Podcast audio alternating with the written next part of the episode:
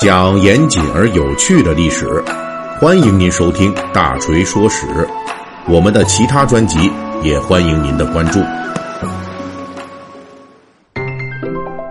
今天是二零二零年一月一日，新年来到，大锤先祝贺咱们的读者、听友、各位粉丝朋友们啊，新年快乐，元旦好，咱们松柏同春，富运高。熟悉我们大锤说史风格的朋友们都知道啊，一般呢到了这种节俗日子口，那我们一定得要说点相关的历史故事啊。之前这新年元旦呢，大锤就推出过一期节目，新年元旦是如何成为中国节日的。有兴趣的朋友可以到前面去阅读一下，或者是收听一下。那么本期大锤说史，我们讲元旦的什么东西呢？那可能有听友要说了，哎呀，你不是吃货吗？估计啊，这次十有八九得跟吃有关。嘿嘿，我这次还就先不讲这吃啊，咱们还继续啊，要聊一聊。这元旦曾经在中国的这个略显尴尬的故事。咱们公历的新年元旦在我国成为合法的节日，要从中华民国建立说起。当初一九一二年一月一日，孙中山就任中华民国临时大总统之后，就宣告这一天为元旦。不过当时的民国还没来得及庆祝这个元旦。真正的元旦庆祝是开始于第二年，一九一三年的一月一日。到了这一天，南京的临时大总统已经不是孙中山了，啊，已经变成了后来的窃国大盗袁世凯。民国政府也从南京迁到了北京，在这一天就举行了隆重的纪念活动。北京这边从总统府、国务院以下。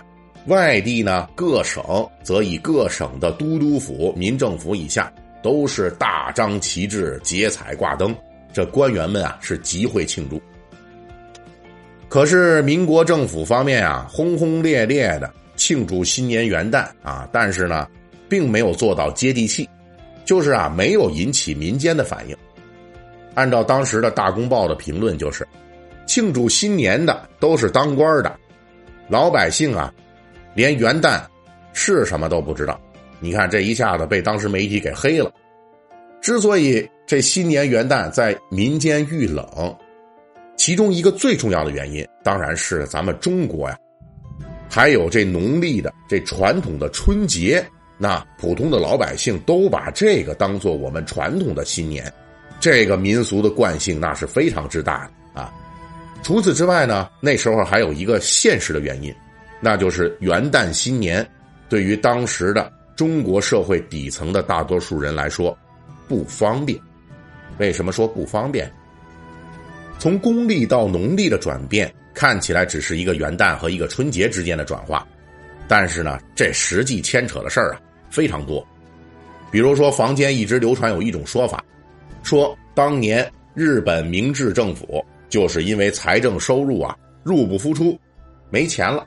无法支付公务人员的年底的第十三个月的薪水，于是就在一八七二年十一月的时候，就紧急的停用了天宝历啊。这天宝历呢，就是日本在中国农历的基础之上，自己改进的这日本的农历。停了天宝历之后呢，日本政府就直接改用公历了，直接的咱没这第十三个月了，就跨过这个农历年，就进入到了第二年。啊，那这做法可是心机太重了啊！就成功的赖掉了那个原定的第十三个月的薪水，啊，这纯粹是一种耍流氓啊，对吧？那当时的中国呢，民国时代，无论是北洋政府还是后来的这南京国民政府，都没有这个贯彻政令的能力和机会，所以强行推行的效果就更加不好了。而且农历确实因为使用年代太久远了。已经与社会各项事务联系极为紧密，结果就造成了，谁想把公历的新年改成元旦，就会牵一发而动全身啊！就好多的领域全都乱了套了。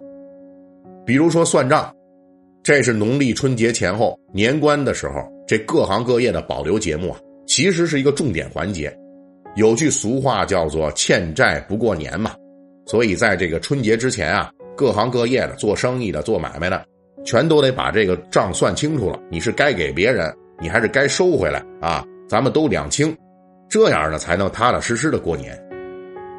以前呢，咱们都是以这春节前作为新年结算的，这一下子改到元旦之后啊，这就相当于这结算提前了一两个月啊。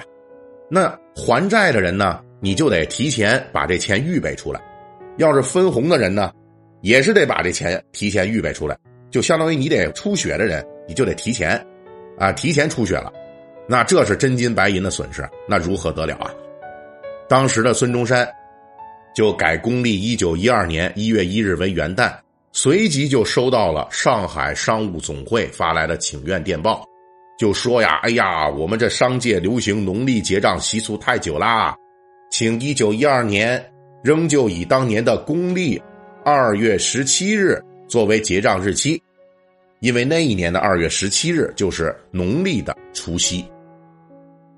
这只是直接的利益纠纷的表现啊，春节。”始终不能被公历新年所取代。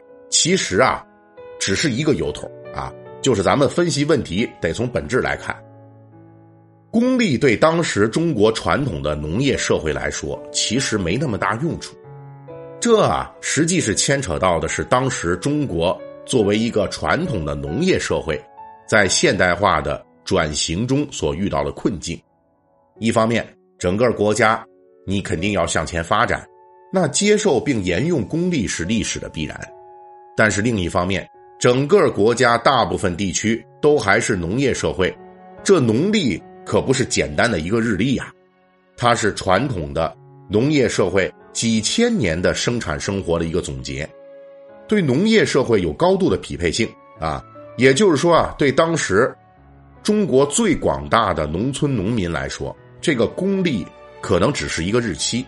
而农历则关系到他们的耕作收获、婚丧嫁娶以及收入结账等等诸多的实际生活的方方面面，所以这农历的这种习俗在当时就表现出了超强的生命力。哎，直接的表现，就是新年元旦虽然成为民国政府一再提倡的节日，但是始终无法去替代传统的农历春节。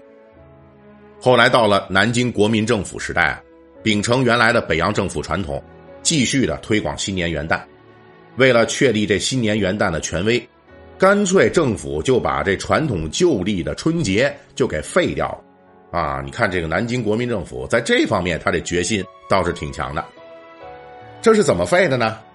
就是只在这个新年元旦的时候放假，咱春节这农历新年的假呀，干脆就给取消了。此外，各地还推行了一系列的细节上的对传统农历新年的禁令。比如说，当时的上海警察局就不许老百姓在农历春节期间放鞭炮，也不许在春节期间迎接财神。当然，老百姓才不吃你这一套呢，这农历春节的这一套新年节俗啊，照旧操作啊，该怎么着还是怎么着，结果就闹出了不少纠纷。一九三零年。一九三一年，上海地方啊，就接连出现了有人放鞭炮被逮捕的、被罚款的，以及有人迎接财神被逮捕、被罚款的，就出现了这样的案例。我估计这个无论是抓人的还是被抓的，可能都挺懵的啊！我们原来几十年都干这事儿，怎么今年这就变成违法的了呢？还有的就是为了这杜绝春节的影响力。甚至连春节期间互相见面的时候常说的“哎呀，这个恭贺新喜啊，恭喜发财”，就这类吉祥话都不让说了。而与此同时，民国政府也努力的把农历春节的一套传统移植到新年元旦这边来，比如什么放鞭炮啊、开新年庆祝会啊、制作春联啊等等，统统的都改到了一月一日新年这一天来举行。当然了。由于民国时代的这行政能力啊非常低下啊，他们一般这种行政权力对县级以下的这个社会管控、社会的这种渗透几乎是无能为力的。这些旨在打压农历春节并且提高新年元旦地位的努力，虽然说是事无巨细规定的很死，但是执行力度啊也就可想而知了。哎，猫一天狗一天的，在这传统农业社会的强大的生活惯性面前，并没有能够坚持下去。即便是在上海执行废除农历春节最严厉的一九三零年，这闸北地区还有人在春节期间啊，就在这警察局对面聚众放鞭炮啊！你说这不是太岁头上动土吗？这诚心恶心你。但是呢，当时并没有任何人出来干预制止。这公历的实行毕竟是世界的潮流，虽然说我们在呃公历的这个普及上哈遇到了一些阻力，在当时，但是随着古老中国最终从农业社会跨入到现代社会，这元旦啊也就成了我们今天的样子。当然了，春节也还在，并且还在努力保持以前的样子。以前大锤就说过呀，中国足够广大。容得下两个新年春节，今日也是如此。今天是元旦，明天就是农历的腊八节了。今年的春节早啊，眼看着这年是越来越近，年味儿是越来越足了。您准备好了吗？好，喜欢我们节目的人可以微信搜索添加四四七九二五八零三一七八，让小助手拉您进入大锤粉丝群。